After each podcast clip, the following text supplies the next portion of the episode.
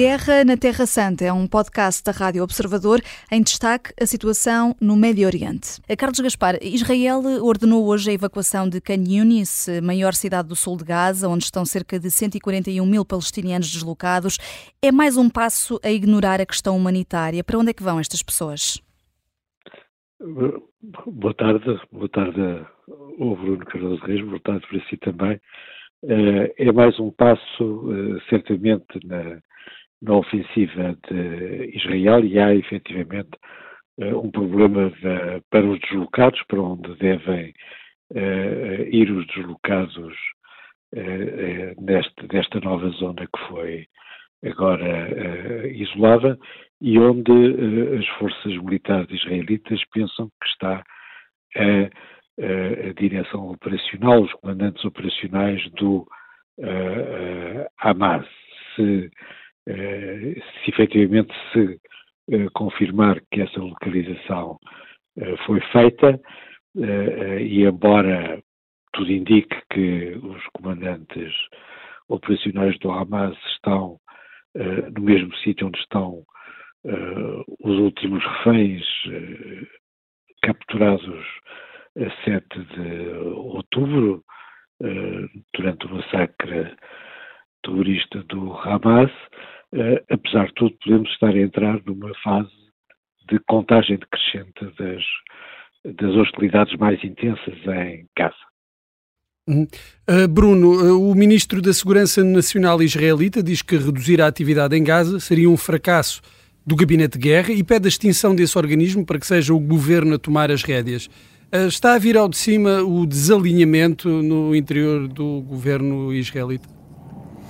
Sim, acho que, é, acho que é exatamente isso. Ou seja, de facto, o governo israelita tem eh, fações muito extremistas. Este Ben Gvir é um, é um representante desses partidos de extrema-direita que, enfim, é conhecido por ter, ou era conhecido por ter a fotografia de um terrorista que fez um atentado em Hebron contra, contra palestinianos na, na, sala de estar. Enfim, eh, eu estava a ver aqui o Aretz de hoje, eh, aquele jornal, de, digamos, da esquerda moderada israelita, que, que denuncia o Ben Gvir como um perigo para a segurança nacional de Israel, diz que ele está a promover uma, um, um espírito de gangue nos soldados israelitas, que tentou inclusive desautorizar o chefe de Estado-Maior que eh, suspendeu uma série de soldados que cometeram um abuso numa mesquita eh, e, e, portanto, houve uma disputa no próprio gabinete com o chefe de Estado-Maior a dizer isto é uma questão militar operacional disciplinar, eu não admito que o governo interfira, o Ben Gvir a insistir que sim, o ministro da Defesa, que é, do, apesar de ser do Likud, a defender o chefe de Estado-Maior, mas, portanto, no fundo, isto mostra que realmente há aqui tensões importantes no seio do governo israelita e aquilo que Ben-Gvir defende, no fundo, é acabar com o gabinete de guerra, ou seja, um gabinete restrito que só inclui uh, o Ministro da Defesa e o Benjamin Netanyahu, os dois do Likud, e depois os ministros uh, moderados, os que entraram uh, depois do 7 de outubro, nomeadamente o general Gantz, e portanto é esse o gabinete que controla no essencial a condução da guerra,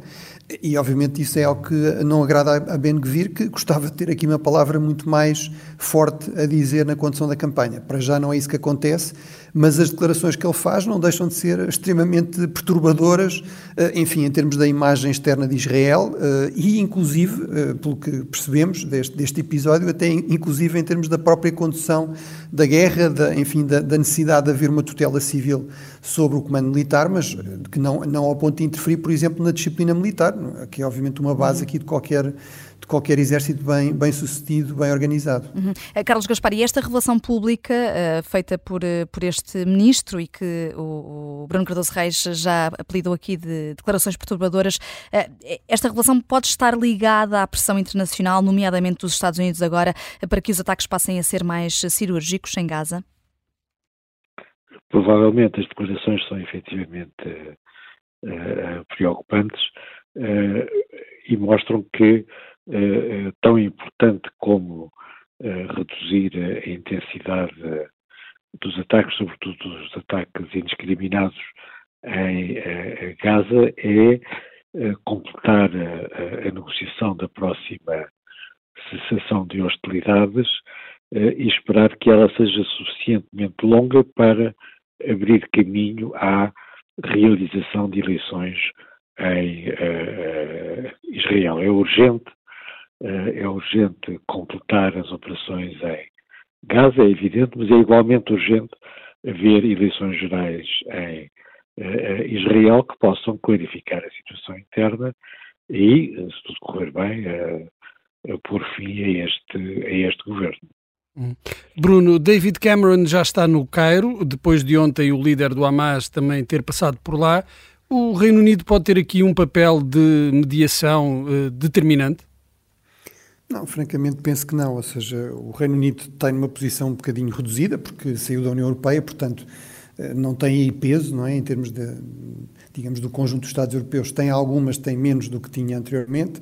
Eh, portanto, fala a título individual. É verdade que continua a ter alguma presença militar nesta região, mas que obviamente não tem nada a ver com aquela que tem, por exemplo, os Estados Unidos, não é? E que lhe dão aí uma palavra absolutamente decisiva. Eh, em termos de ajuda ao desenvolvimento da dimensão mais económica, é, é realmente a União Europeia, eh, no seu conjunto, que tem aqui um peso maior, mas que também não, não é decisivo, não é? Porque nesta altura, em um conflito ativo como este, o que pesa sobretudo são os meios militares e, portanto, aí a palavra decisiva em termos externos é, por um lado, os Estados Unidos,